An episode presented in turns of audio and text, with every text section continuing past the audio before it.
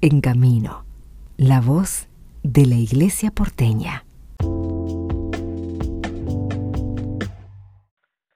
Conversamos con el hermano Ezequiel, él es vicedirector de la editorial claretiana, es misionero claretiano. Bueno, hermano, hablar sobre esta nueva publicación de la editorial, este, hacernos una breve reseña también de los misioneros claretianos y de la editorial para, para enmarcar esta charla, pero, pero bueno, acerca de esta publicación que nos permite conocer de primera mano eh, homilías de Monseñor García Cuerva, eh, tratando de, ir percibiendo, sintiendo también el perfil pastoral que, va teniendo la Arquidiócesis de Buenos Aires en este tiempo posinodal y, y que también presenta o se presenta ante una realidad muy compleja, diversa, eh, tal vez eh, leyéndolo, interiorizándonos y también haciendo una lectura un poco de un lado espiritual, conocer, conocer un poco más a nuestro pastor. Muchas gracias por tu tiempo. Bueno, Nes, gracias por, por la llamada y bueno, un gusto estar compartiendo este espacio.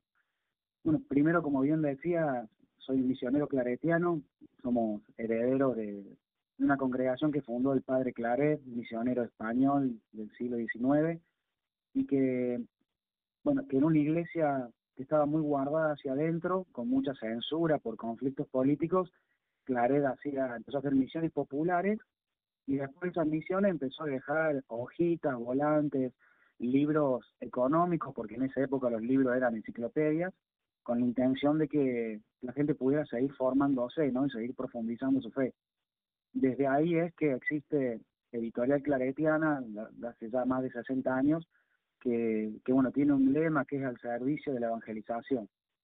Y para nosotros, misioneros claretianos del, del 2023, ¿no? Es, es un modo de seguir vinculados a esta herencia carismática, pero bueno, también de acompañar diversos momentos eclesiales, ¿no? Que nos ha tocado en estos 60 años, intentando brindar eh, material pastoral, de catequesis, bíblico, de espiritualidad, un poco procurando la, bueno, que el pueblo pueda formarse, profundizar, nutrir su fe, celebrar en comunidad y, bueno, y eso, en eso venimos trabajando desde hace bastante tiempo. De este proyecto nuevo, ¿cómo lo, cómo lo han pensado?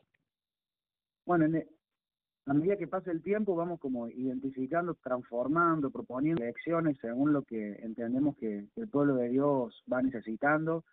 Y esto lo hacemos en mucho diálogo con los pastores de la iglesia y, con catequistas también, ¿no? Escuchamos a todos. Y en función de eso fue que hace unos años nosotros en la editorial tenemos todavía un vínculo muy estrecho con, con el hoy Papa Francisco, en ese momento cardenal de Buenos Aires, y y él nos tiró una idea, ¿no? Él nos dijo, tengo, tengo mis homilías, mis mensajes a los educadores, a diferentes tipos de, jornadas pastorales, y bueno, los tengo recopilados, si les interesa se los dejo y vean qué pueden hacer. Y nos dejó, en esa época estaban todos impresos en papel, una, una valija llena de hojas.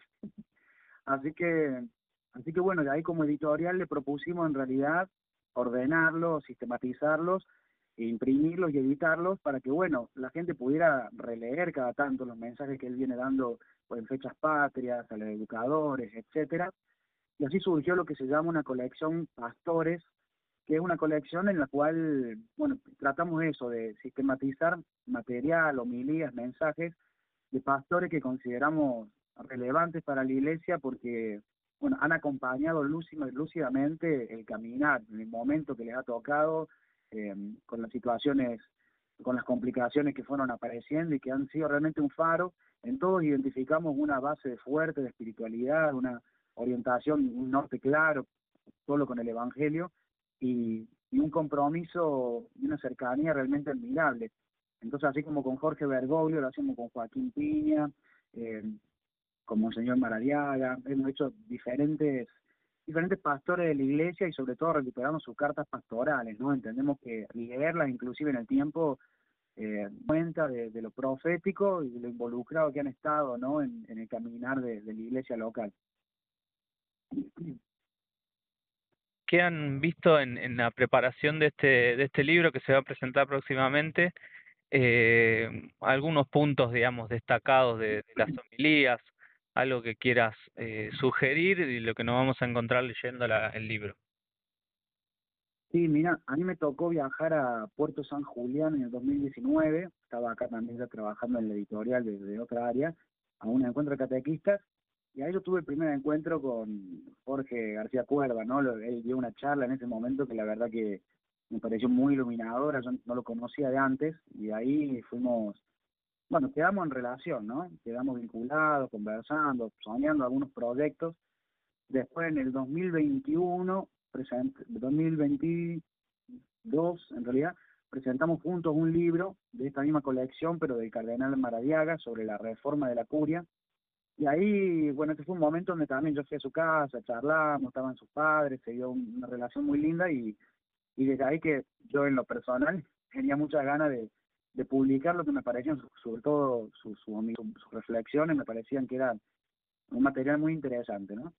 Cuando se dio el nombramiento, tiempo después, como, como arzobispo de Buenos Aires, retomamos este contacto que ya teníamos y, bueno, empezamos a soñar con un material y ayudar a, bueno, a conocer un poco más su línea de pensamiento.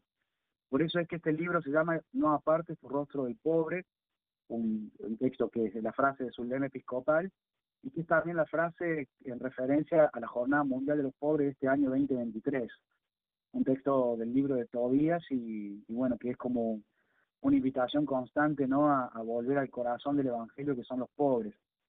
Por eso el libro está estructurado un poco como la carta que ofreció el Papa para esta Jornada Mundial de los Pobres del 2023. Ahí el Papa habla primero de, habla de dos, dos ejes fuertes, ¿no? Vivir la pobreza como virtud y servir a los pobres, ¿no? Como el amor cristiano. Entonces nosotros tomamos esos dos ejes y en función de esos dos ejes dividimos algunos textos y homilías de, de Jorge García Cuerda. Por ejemplo, en Vivir la Pobreza, textos en los que él habla de los santos, San José, de Jesús y sus modos de cómo cambia de planes, cómo es dinámico, cómo confía en la providencia, la mirada de Jesús para con los sencillos, homilía de Corpus Christi, de San Cayetano, eh, el momento donde dice ejemplifica cómo la, la pobreza es una virtud para los cristianos, ¿no? Pues nos permite vivir de un modo horizontal junto a otros y percibir también la alegría y también los dolores. Y después la segunda parte, servir a los pobres, ahí recopilamos algunas homilías del tiempo ordinario sobre todo, donde se rescatan rasgos de Jesús, el amor práctico, eh, las enseñanzas, los discipulados en la acción, la entrega en la vida cotidiana, la misericordia, la cercanía a Jesús, a los más desfavorecidos, eh, la misericordia y, el, abrazo que tiene a sus, hermanos más necesitados, la mirada abierta, la defensa de los pobres, el trabajo en equipo. Diferentes modos que nos enseña Jesús, sobre todo en, en el Evangelio, sobre qué significa servir a los pobres. Básicamente lo que dice el Papa, ¿no? Ser amigo de los pobres más que servirlos, porque uno se preocupa diferente por un amigo. Y una tercera parte del libro se llama Ser protagonista de la historia, y ahí quisimos recopilar un poco a modo como hacíamos con, con Papa Francisco, con Bergoglio, algunos textos como que tienen que ver con la construcción de la patria, ¿no? que es otra otra dimensión también del servicio. O sea, cómo construir la Argentina que soñamos, eh, cómo acompañar las fragilidades, cómo no perder la esperanza en, el contexto que nos tocan, a veces tan desafiantes.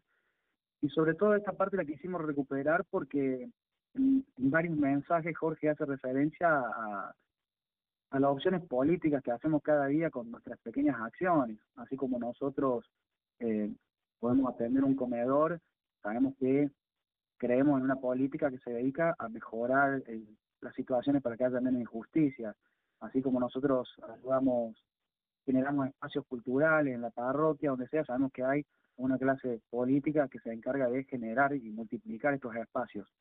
Él hablaba en una homilía, dice de cuando uno va a votar, ya está, lo primero que está diciendo es que cree en la política, ¿no? Y que cree en la política quiere decir que cree en el trabajo en equipo, que cree que como una cultura nos necesitamos y que la solidaridad podemos construir algo nuevo.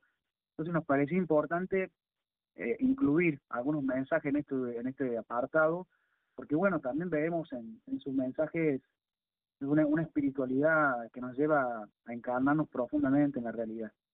Así que bueno, el, el, el libro, no, no aparte de tu rostro del pobre, tiene como estos ejes, ¿no? Vivir la pobreza como virtud, servir a los pobres como nuestros amigos y ser protagonistas de la historia con nuestras acciones cotidianas, ¿no?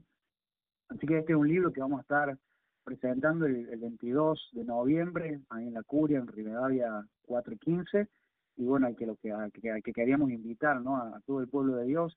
Sentíamos que un, lo hicimos hacer en la Curia porque sentimos que es un lugar, eh, un lugar simbólico muy importante en el cual seguir conversando con él. Entendemos que Jorge ha hecho una, ha tenido una dinámica misionera muy importante en estos primeros meses, que ha, visitado casi todas las comunidades que ha podido, ¿no?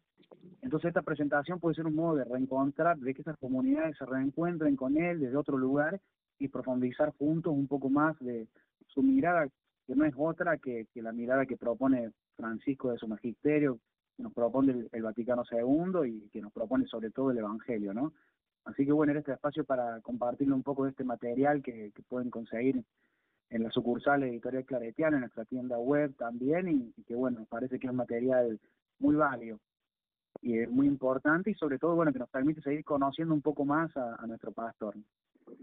Muchísimas gracias hermano eh, Ezequiel por tu tiempo y bueno, quedan todos invitados a la presentación. Repetimos el 22 a las 17.30 en Rivadavia 415, enfrente de Plaza de Mayo. Y bueno, a disfrutar también un poco de esta, de esta edición que con tanto valor y tanto esfuerzo aporta a la misión y a que podamos también eh, vivir la comunión.